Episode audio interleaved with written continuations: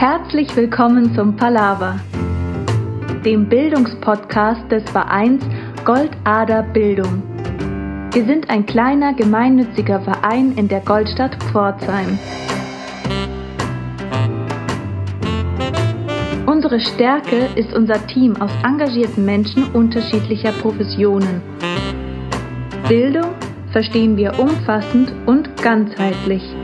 Pädagogische Themen aus der schulischen und außerschulischen Praxis werden von uns aufgegriffen und unter den Stichworten Bildung, Erziehung und Lernen theoretisch hinterfragt. Die daraus entstehenden Ideen erproben wir in praktischen Projekten. Die Lebenswelten, in denen unsere Kinder aufwachsen, verändern sich stetig. Der Bezug zur Natur ist nicht mehr selbstverständlich. Im Smart Home läuft vieles über Computer, das Smartphone ist omnipräsent und Bücher werden, wenn überhaupt, auf dem Tablet gelesen. Was bedeutet das für den Lernweg der Kinder? Wie kann es gelingen, ein gutes Gleichgewicht zwischen dem realen und dem digitalen Leben zu erreichen? Was kann und was muss das Elternhaus, Kindergarten und Schule den Kindern mitgeben, damit sie mit diesen Chancen und Herausforderungen gut umgehen können? Diese Fragen möchte ich, Gabi Teilmann vom, Gold, vom Verein Goldader Bildung, besprechen heute mit Maren Günder. Sie ist die pädagogische Leitung der Element I Gemeinschaftsschule in Karlsruhe und leitet die Ausbildung für Erzieherinnen. Sie hat also Erfahrung mit Kindern vom Kindergartenalter bis hin zu jungen Erwachsenen der gymnasialen Oberstufe. Und gerade mit dem Thema Digitalisierung beschäftigt sie sich intensiv. Herzlich willkommen, liebe Maren. Guten Morgen. Wenn wir uns mal den Status quo anschauen, wie Kinder in den Familien aufwachsen und lernen, was sind denn da die Grundbausteine ihrer Lernentwicklung? Die Frage klingt so einfach. Ich glaube, die Antwort ist äh, ziemlich komplex und ähm, auch etwas, wo man gar nicht sagen kann, es ist nur das oder das. Also im Endeffekt lernen Kinder bei allem, was sie tun, von Anfang an. Und klar, wenn jemand neu auf die Welt kommt, ist ja alles eine neue Erfahrung. Das heißt, alles ist auch eine Lerngelegenheit. Und gerade in den jungen Jahren ist es eben ganz viel das Begreifen, also wirklich im Sinn von Greifen, von Anfassen. Ähm, Im ganz, ganz frühen Kindesalter wird ja noch ganz viel einfach auch über die Mundpartie wahrgenommen, weil die äh, sensorische Wahrnehmung da viel, viel feiner ist. Ähm, und dann später, wenn die Hand-Auge-Koordination besser wird, immer mehr auch über die Hände. Letztendlich sind es aber am Anfang immer die Nahsinne. Also das, was man direkt erfahren kann, wo man im Geschehen drin ist, wirkliche Erfahrungen zu sammeln, sind ja auch die Dinge und die Lerngelegenheiten, wo es über die gesamte Kindheit und eigentlich bis ins Erwachsenenalter besser hängen bleibt, ähm, wenn man was lernen will. Also wenn man mich fragt, was ist dir aus der Schule irgendwie im Gedächtnis geblieben, dann würde ich die Tage sagen, wo wir eine Exkursion gemacht haben ähm, in eine Schiefergrube oder dann würde ich sagen, wo wir eine Zeitzeugin ähm, aus dem Zweiten Weltkrieg eingeladen haben. Also die Dinge, wo ich echte Erfahrungen machen konnte, wo ich live dabei war. Und das ist auch im Endeffekt das, was in, in Familien ja von Anfang an und ganz natürlich passiert.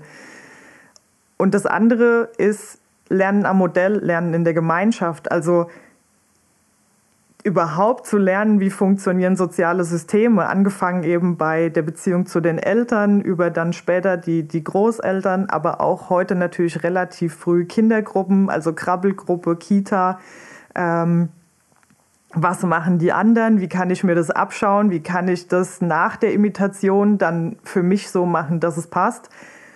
Ähm, und wie funktioniere ich in verschiedenen Rollen? Wie funktioniere ich in einem sozialen System? Das sind so die ganz basalen Dinge, die zuerst passieren und die zuerst passieren müssen, bevor man sich quasi auch die Sicherheit erarbeitet hat, sich zu trauen, sozusagen die große weite Welt ähm, alleine zu erkunden. Genau. Das heißt, man muss erst sich selber finden oder die Kinder müssen sich selber finden und dann in die Welt rausgehen ja, vor allem die Sicherheit finden. Also die Selbstentwicklung mhm. ist natürlich auch ein großer Teil dessen, aber die Sicherheit zu finden, ich bin gebunden, ich bin angebunden, ich bin verbunden ähm, mit äh, ja, einer sozialen Gruppe, mit jemandem, der auch guckt, dass wenn ich zu weit gehe, dass er mich vielleicht doch noch mal zurückruft oder der mich auch machen lässt, aber im Ernstfall dann eben auch da ist, wenn ich mir das Knie aufschlage.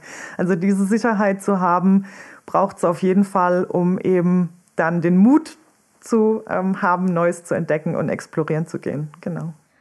Und welchen Stellenwert haben Vorbilder? Also als erstes die Eltern natürlich, später vielleicht äh, Erzieherinnen, Lehrerinnen.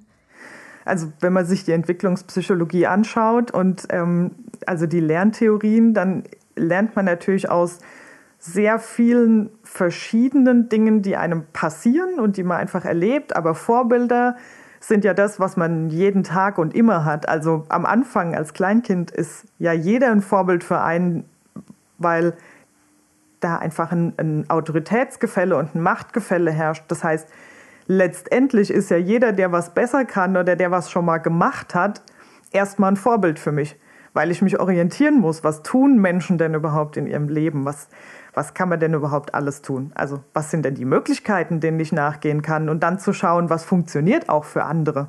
Also wenn man nach Bandura geht, ist ja Vorbild nicht nur, wenn ich es sehe, sondern auch, ich muss es mir behalten im Gedächtnis. Das heißt, es muss irgendwas sein, was für mich eine Relevanz hat.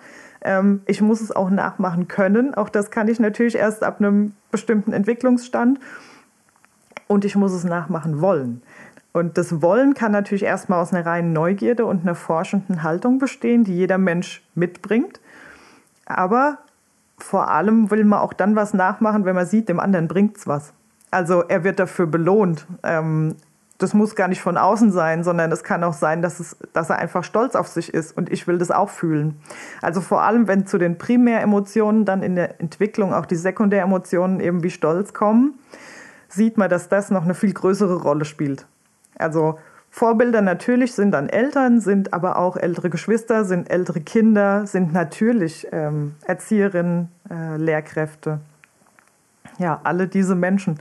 Und je mehr ich zu jemandem aufschaue und je mehr ich jemanden sympathisch finde, auch das ist ja nach Bandura erwiesen, desto eher will ich das nachmachen, was er tut, weil es sind ja auch Menschen, die, die mir was bedeuten und denen ich natürlich nacheifern will.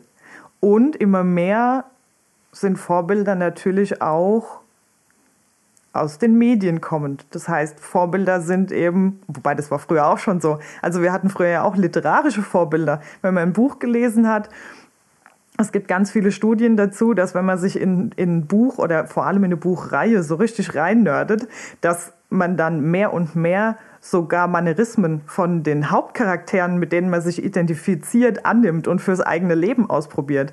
Und das ganz automatisch. Das heißt, man denkt da ja gar nicht drüber nach, unbedingt, wer ist mein Vorbild und wie will ich sein wie der, sondern das sind Sachen, die einfach aus der, ja, aus der eigenen Selbstpsychologie heraus und aus der eigenen Identitätsentwicklung heraus passieren. Und das ist super spannend. Und ähm, klar, also heutzutage ist es dann immer mehr auch aus digitalen Medien. Aber ich würde das jetzt gar nicht werten, sondern also für mich wird es jetzt keinen großen Unterschied machen, ob ich die Figur, der ich nacheifere, jetzt aus einem Buch habe ähm, oder aus einer Fernsehserie. Genau, das ist ja eher dann inhaltsabhängig als äh, abhängig vom Medium, aus dem es entspringt. Ja. ja klar, wobei Bücher natürlich, äh, da muss ich mir die Bilder selber im Kopf machen. Mhm. Das ist natürlich nochmal eine andere Qualität, wie wenn ich jetzt im Fernsehen einen Film habe oder, oder aus ja. den Medien. Das ist klar.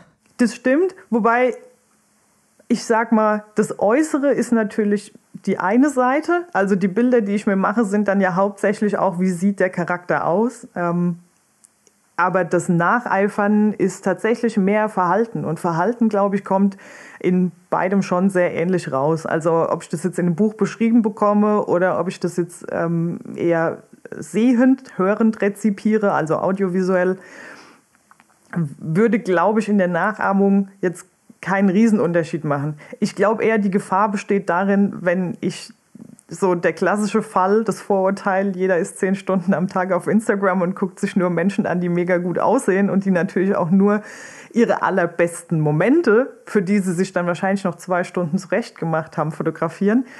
Ähm, ich glaube, das ist dann eher gefährlich. Also wenn man quasi ein so klares Bild davon bekommt, wie man heutzutage aussehen soll. In sehr großen Anführungsstrichen. Ne? Genau. Ja klar.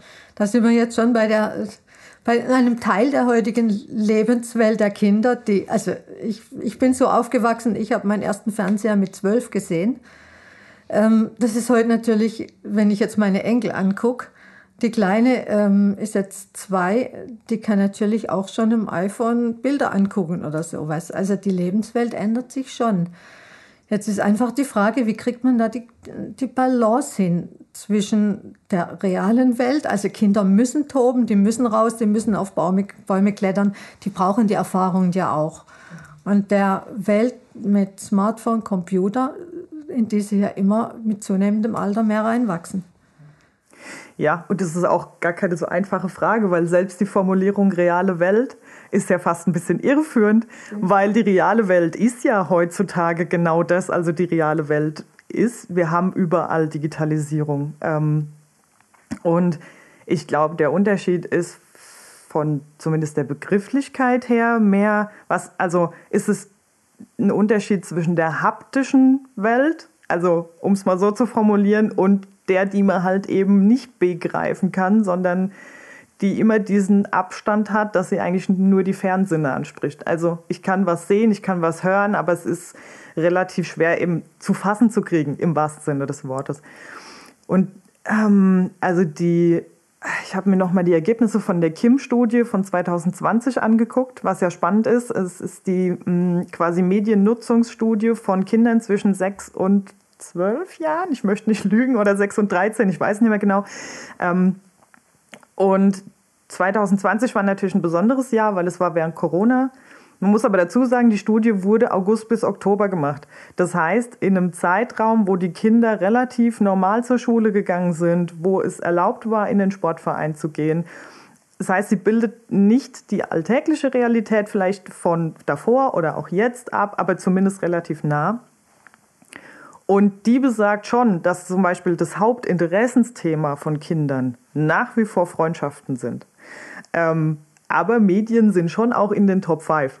Ne? Also die Balance ist irgendwo noch da und die besagt auch, dass Kinder durchaus immer noch ähm, rausgehen zum Spielen und aber natürlich auch drinnen gerne spielen, bisschen Jahreszeit abhängig auch, ähm, bisschen auch abhängig davon, was natürlich die Eltern so für eine Einstellung zum Draußen haben. Auch das ist ja heutzutage noch mal anders äh, als vielleicht früher. Will sagen, es ist auch nicht immer nur medienabhängig. Also die Verinselung der Kindheit durch Verstädterung und so ist ja kein Phänomen, das medienabhängig ist, sondern also auch da, das, es gibt viele Dinge, die einfach sich insgesamt gesellschaftlich gewandelt haben. Und für viele Dinge werden aber Medien meiner Meinung nach verantwortlich gemacht,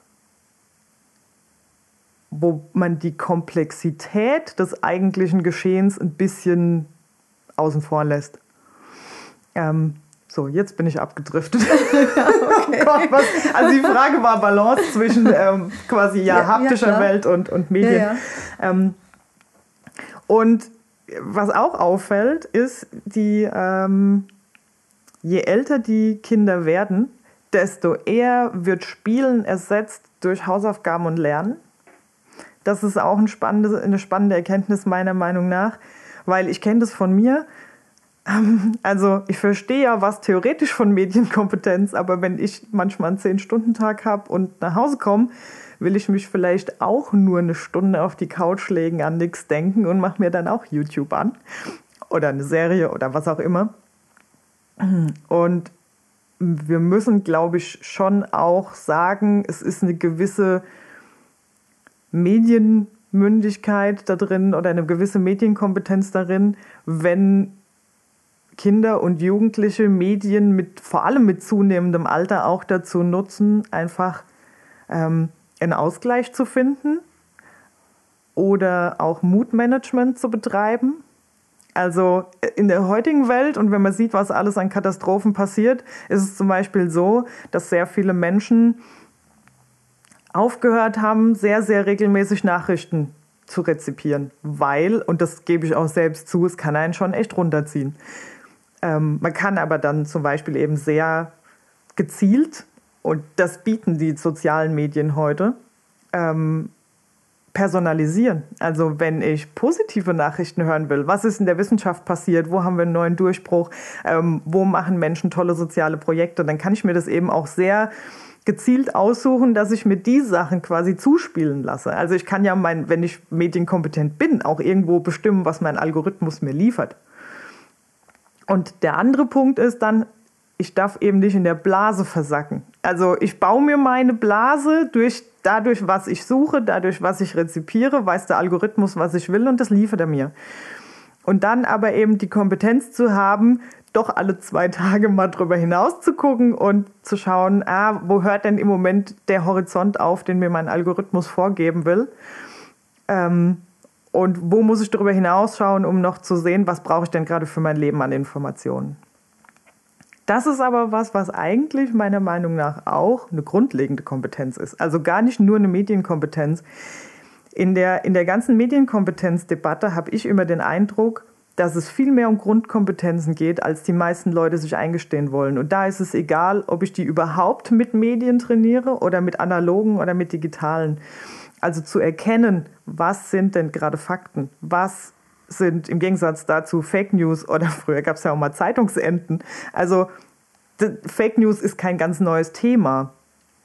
Die Frage ist ja, wie lerne ich wissenschaftliches Arbeiten? Wie lerne ich recherchieren? Woher weiß ich, dass eine Quelle seriös ist? Was sind denn die Kriterien, an denen ich erkennen kann, oh, die Website sieht vielleicht ein bisschen komisch aus. Vielleicht sollte ich dann doch noch mal eine zweite und eine Drittquelle angucken. Ähm, ich habe als Lehrkraft an der Fachschule mal ähm, vor Jahren schon, habe ich mal eine Arbeit korrigiert, an der jemand ähm, eine Webseite als Quelle angegeben hat und ich dachte mir schon, die Information, die du da wiedergibst, sieht etwas komisch aus. Und als ich die Webseite dann besucht habe, ist mir aufgefallen, ah, es geht um alle Verschwörungstheorien, die man sich so vorstellen kann und es wurde aber eben als seriöse Quelle interpretiert. Sowas sollte natürlich nicht passieren und für sowas braucht man halt eine Grundkompetenz, die gar nicht unbedingt ja nur eine Medienkompetenz ist. Und ähm, das Gleiche gilt für das vorhin genannte Beispiel mit, wenn alle auf Instagram immer gut aussehen, habe ich das Gefühl, ich muss genau so sein. Aber die Grundkompetenz ist ja eigentlich Selbstkompetenz. Ähm, eine Zufriedenheit damit entwickeln, ähm, dass man in einer Identitätsfindung ist, äh, dass man immer auch in der Identitätsentwicklung ist. Die ist ja gar nicht abgeschlossen. Auch nicht nach der Pubertät, auch nicht nach der in Anführungsstrichen zweiten Pubertät, Mitte, Ende 20. Ähm, sondern dass man einfach damit klarkommt, ich bin jetzt dieses Ich und es gibt mit Sicherheit Sachen, die ich an mir gut finde und andere will ich vielleicht weiterentwickeln und dann mit einem Growth Mindset einfach dran zu gehen und zu sagen, ja, und in fünf Jahren sieht das wieder ganz anders aus. Aber die Haltung zu entwickeln, ist ja keine Medienkompetenz, sondern ist eine Lebenskompetenz. Und ich glaube, das ist die Grundlage von allem, was wir in dem Bereich auch diskutieren müssen. Welche Lebenskompetenzen brauche ich, um am Ende auch medienkompetent agieren zu können? Hm, ich glaube, das, das Wichtigste ist erstmal das Bewusstmachen. Mhm. Das Bewusstmachen, wie Dinge laufen oder wie ich ticke oder wie auch immer. Ja. Äh, können wir das mal ein bisschen konkretisieren? Wie, wie macht ihr das? Also ihr fangt ja mit den Kita, Kindergarten an. Ja. Wie versucht ihr diese Kompetenzen da zu implementieren oder den Kindern mitzugeben? Ich rolle jetzt mal ganz kurz Pferd von hinten auf. Das ist kein richtiges Sprichwort. du weißt, was ich meine. Ja. Also der Punkt ist, ähm, wir haben zum Beispiel jetzt geguckt, wir wollen eigentlich nächstes Jahr mit der Oberstufe starten. Und dann haben wir geschaut, was brauchen denn Menschen, die gerade 16 sind, um eben zum Beispiel die Selbst Selbstkompetenz äh, zu erlangen. Ich bin erstmal so okay, aber ich arbeite trotzdem an mir weiter und ich gucke mal, was die Zukunft bringen soll und wie, mich, wie ich mich darauf vorbereiten kann. Und dann sind wir darauf gekommen, es gibt das Schulfach Glück an bisher nur ausgewählten Schulen. Ähm, und wir werden das Schulfach Glück anbieten. Wir haben eine Kollegin auch jetzt, die wir auf diese spezifische Weiterbildung geschickt haben, damit wir das anbieten können. Und das ist genau etwas, was dahin führen kann. Das heißt, ich schaue mir an, wer bin ich überhaupt? Wer soll aus mir werden? Ähm, da gehören Sachen dazu wie Achtsamkeit, also auch achtsam mit sich selbst umzugehen, aber auch mit seiner Zeit. zu schauen, was bringt mich wirklich weiter und was ist denn zum Beispiel mein Gefühl dabei, wenn ich eine halbe Stunde beispielsweise im Wald spazieren war, im Gegensatz zu, was ist denn mein Gefühl dabei, wenn ich mich jetzt eine halbe Stunde durch TikTok gescrollt habe. Und da ist ein sehr deutlicher Unterschied in dem, was vor allem das Nachgefühl betrifft. Ähm, und was bringt es mir und was ziehe ich daraus? Und das ist jetzt sehr verkürzt dargestellt, aber das kann man natürlich auf alle Altersklassen übertragen.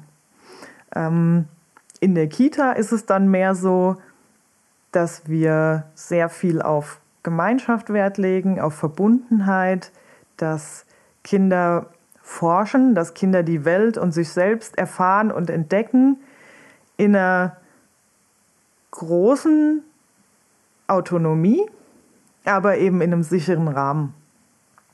Und die forschende Haltung, also zu sagen, wir sind nicht fehlertolerant, sondern wir sind fehlerfreundlich. Also wenn ich fünfmal hingefallen bin, weiß ich am Ende besser, wie ich laufe. Und das über die ganzen Lebensphasen aufrechtzuerhalten, das in einem Konzept zu verankern, das auch im Team so gelebt wird, in der Führung, in der Leitung so gelebt wird, ähm, ist, glaube ich, die Grundlage erstmal von den Dingen, die wir tun. Es ist schon so, dass ähm, Team was ganz, ganz Wichtiges ist, das Gemeinsame. Und ich denke auch später, wenn man dann wirklich vielleicht auch im Beruf mal ist und jeder sitzt am Computer, wird es noch viel, viel wichtiger. Und ich denke auch, die Zusammenhänge werden komplexer und ich brauche einfach die anderen dazu. Ja. Das ist einfach, und, und wenn das in der Kita schon gelebt wird, ist das toll. Was ich toll fand, war das mit den Fehlern. Das ist ja das, was wir von unserer, ich weiß nicht, du wahrscheinlich auch von eurer Schulzeit, was wir kennen. Ein Fehler machen ist schlimm, das muss man ja. vermeiden, dann macht man lieber nichts, dass man keinen Fehler macht. Mhm. Aber Fehler sind doch Freunde. Nur wenn ich Fehler mache, kann ich mich ja weiterentwickeln. Ja. Ähm, Geht es bei euch dann auch weiter nach dem Kindergarten? Ja, unbedingt, weil ich bin kein, also ich bin auch kein ganz großer Freund von Noten sondern eher eine ganz große Freundin, um es mal gendergerecht auch zu sagen, von Feedback, von echtem Feedback, von wirklich, ich sage jemandem, guck mal, du hast da schon Stärken und du kannst die vielleicht so und so weiter ausbilden. Was willst du damit machen? Und natürlich muss man dann auch mal hingucken, wo sind noch Optimierungspotenziale, aber in ganzen Sätzen und face to face mit jemandem darüber zu sprechen, guck mal, wo kann es für dich hingehen und denjenigen dabei mitzunehmen. Das ist ja auch so eine, meiner Meinung nach, große Fehlleistung von, von vielem, was wir heutzutage noch in, ähm, im Bildungssystem machen, dass wir denken, wir wüssten als Erwachsene am besten, wo es für ein Kind hinzugehen hat. Anstatt einfach mal das Kind oder den Jugendlichen zu fragen, was glaubst du denn, was sind deine Stärken oder deine Begabungen, was sind deine Interessen? da arbeiten wir ganz, ganz stark dran, dass wir auch im Schulkontext noch die Freiräume schaffen, dass die Kinder an ihren Interessen weiterarbeiten können. Und wir halten uns an den Lehrplan, das ist gar keine Frage. Der Punkt ist, innerhalb von einem Lehrplan gibt es immer Grauzonen, die man nutzen kann. Und dann kann man differenzieren im Sinne von, ich habe das Thema, um jetzt mal in der Grundschule zu bleiben, Wildtiere die in unserer Umgebung wohnen. Und dann interessiert sich aber vielleicht das eine Kind mega für Füchse und das andere will was über ähm, Wühlmäuse machen und das dritte nimmt einen Feldhamster und das vierte findet Rehkitze mega süß, also beschäftigt sich damit. Das heißt aber, für jedes dieser Kinder hat was stattgefunden, wo ich sein äh, Interesse und seine Sichtweise ernst genommen habe, wo ich gesagt habe, darfst selbst eine Entscheidung treffen. Ich, ich sehe dich in deiner Entscheidung und ich glaube dir, dass die gerade Sinn macht. Und trotzdem hat ja ein Orientierungsrahmen stattgefunden und das Kind hat die Sicherheit, dass es das schon irgendwie braucht, was es da tut. Und aber wenn mir das Kind jetzt erzählt, Rehe sind grün, dann würde ich natürlich trotzdem mit dem Kind drüber sprechen. Hast du schon mal ein grünes Reh gesehen? Ah, wo hast du das gesehen? Also vielleicht kommen dann auch wieder mediale Einflüsse zum Tragen. Vielleicht hat es irgendwo in einem Comic ein grünes Reh gesehen. Aber das, finde ich, ist nicht mal ein Fehler, sondern das ist ja einfach für das Kind. Das Kind hat es gesehen. Und wie komme ich mit dem Kind dahin zu sagen, was ist denn der Unterschied zwischen etwas, was ich in einem Bilderbuch gesehen habe oder im Fernsehen und ähm, dem, was ich dann in der realen Welt sehen kann. Und dann gehe ich vielleicht mit der ganzen Klasse in einen Tierpark und schaue mir an, wie die Rehe dort aussehen.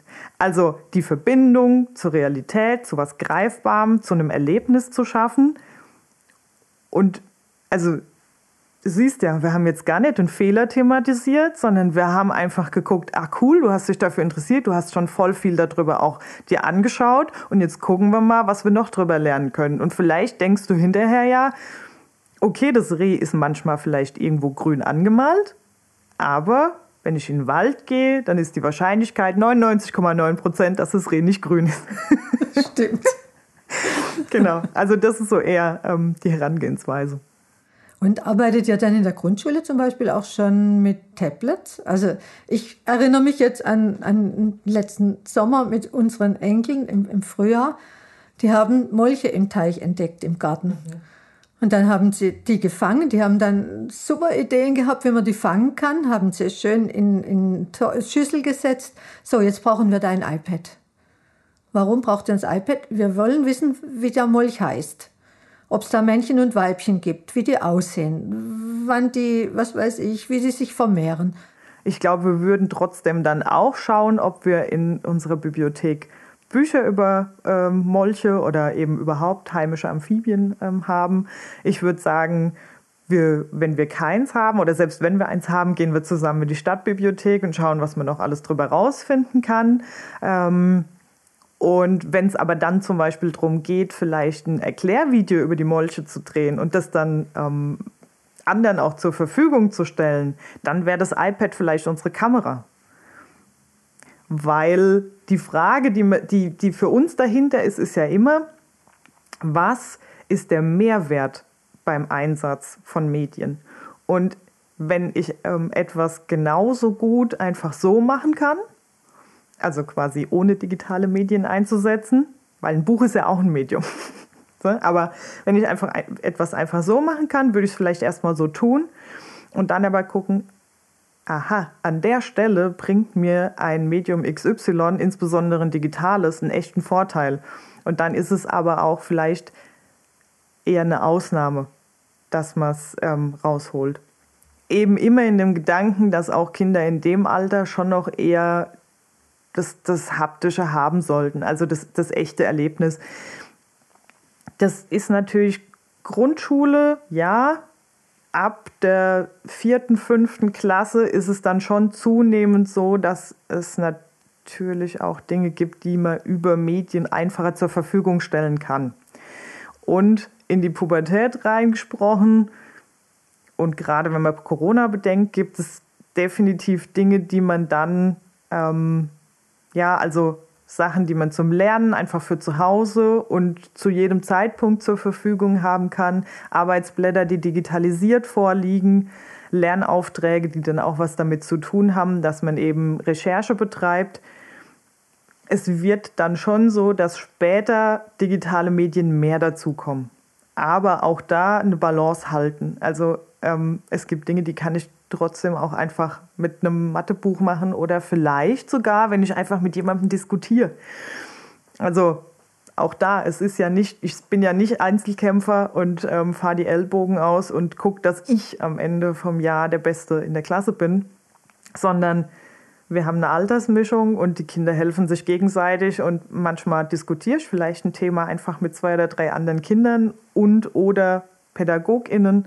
Ähm, und erweitere meinen Horizont und habe andere Perspektiven angenommen. Und es braucht gar nicht immer im ersten Moment das, die fachliche Recherche, sondern vielleicht braucht es im ersten Moment auch erstmal ähm, die Frage, was kann man denn dazu überhaupt alles denken? Genau. Jetzt ist die Frage, also ihr habt ja sehr unterschiedliche Elternhäuser, nehme ich an. Ja. Die Frage ist, wie werden denn diese Themen in den Elternhäusern äh, gelebt? Und seid ihr da im Kontakt? Arbeitet ihr da zusammen mit den Eltern? Also ich gebe zu, ähm, ich bin jetzt erst dabei, in Grund- und Gemeinschaftsschulprozesse reinzuwachsen ähm, und habe im Moment noch so den Außenblick. Was ich aber schon weiß, ist, dass wir genau da gerade an der Entwicklung ansetzen und da bin ich eben auch mit in der Konzeptentwicklung drinne dass wir eigentlich viel mehr partizipative Schulentwicklung anstreben und dann gerade in dem Punkt auch die Elternhäuser und gerade die verschiedenen Elternhäuser sehr gut mitnehmen wollen. Ähm, wir sind gerade am Denken, aber ich, also ich lasse mich noch nicht drauf festlegen, aber wir sind gerade am drüber nachdenken, ob wir nächstes Jahr ein großes Barcamp machen, wo die Eltern quasi ähm, eigene Ideen einbringen können, sei es zum Thema Medienpädagogik oder überhaupt ähm, zum Thema, wie können Eltern auch gut eingebunden werden in Schulprozesse. Ähm, zusätzlich dazu beschäftige ich mich gerade mit Design Thinking, was man ja ganz toll darauf anwenden kann. Also quasi eine Art Denkwerkstatt mit Eltern zu machen, wo man einfach Ideen sammelt und von diesen Ideen wieder Iterationen bearbeitet und schaut, wo kann ich es implementieren. Ähm, aber ich finde es auch ganz wichtig, eben die Schülerinnen dabei zu haben und die nicht getrennt von den Eltern zu sehen und generell Erwachsene, auch da wieder nicht die Erwachsenen wissen, wie Schule geht, sondern alles das, was ich gerade gesagt habe, eigentlich mit der Beteiligung von Schülerinnen zu tun. Ja, und dann was Gemeinsames zu schaffen. Das ist immer das Ziel. Also was, was ich jetzt mitnehme, ist einfach, es geht nicht um Medienbildung isoliert, sondern es geht eigentlich um darum, ähm, Kinder stark zu machen, die Kinder sich entwickeln zu lassen, im wahrsten Sinne des Wortes, sich selber als Persönlichkeit. Ja. Und dann ist das Problem Mädchenbildung eigentlich, eigentlich gar nicht mehr ähm, isoliert zu sehen, sondern es, starke Menschen werden auch gut mit Medien umgehen können, oder? Ja, und dadurch löst sich nicht von alleine, aber im, im Gegenzug dazu muss ich natürlich trotzdem dann nicht jemandem mit vier Jahren ein iPad in die Hand geben, damit er mit 18 damit umgehen kann, sondern genau, ich muss ihn stark fürs Leben machen, ähm, muss dafür sorgen, dass er so selbstständig wird und sein eigenes Glück suchen kann im Leben. Und wenn er so fit ist, dann glaube ich, steht auch einer gesunden, mündigen Mediennutzung nichts im Wege. Das ist ein toller Ansatz. Ich bin total begeistert. Okay, ich glaube, das war's für heute. Ich danke dir sehr für diese ganz anderen Ausblicke, wie das, was man so landläufig äh, mitkriegt. Dankeschön. Und ich wünsche euch und eurer Schule einen, einen tollen Weg. Ich werde es weiter verfolgen. Ich finde es klasse, wie ihr das macht. Danke. Vielen Dank. Dankeschön. Das war's von uns für heute. Vielen Dank, dass ihr dabei wart. Wir werden jeden vierten Donnerstag im Monat ein Bildungsthema mit Experten aus unserem Umfeld beleuchten. Wenn ihr Lob oder Kritik, Anregungen oder Anmerkungen habt, könnt ihr das gerne unter info at goldader-bildung.de loswerden.